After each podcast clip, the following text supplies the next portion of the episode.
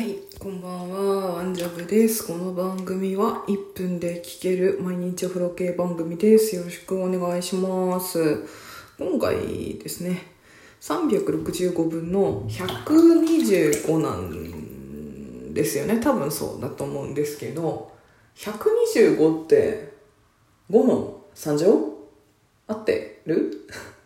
合ってるかな ?5 の3乗ですかね。私なんか、まあ、もともと学生、学生って言ってもあれですよ。高校生ぐらいまでかな。うん大学ではやってないので、数学とか好きだったんで、数字とか見るの結構好きなんですけど、ああ、でも計算は苦手です。なんでね、なんか125見ると、あ、5の3乗だって思う、あの、ちょっと気持ち悪い部分を持っているっていう のをね、あこの360分の125っていうので思い出したっていう話でした。皆さんは好きな数字ありますか？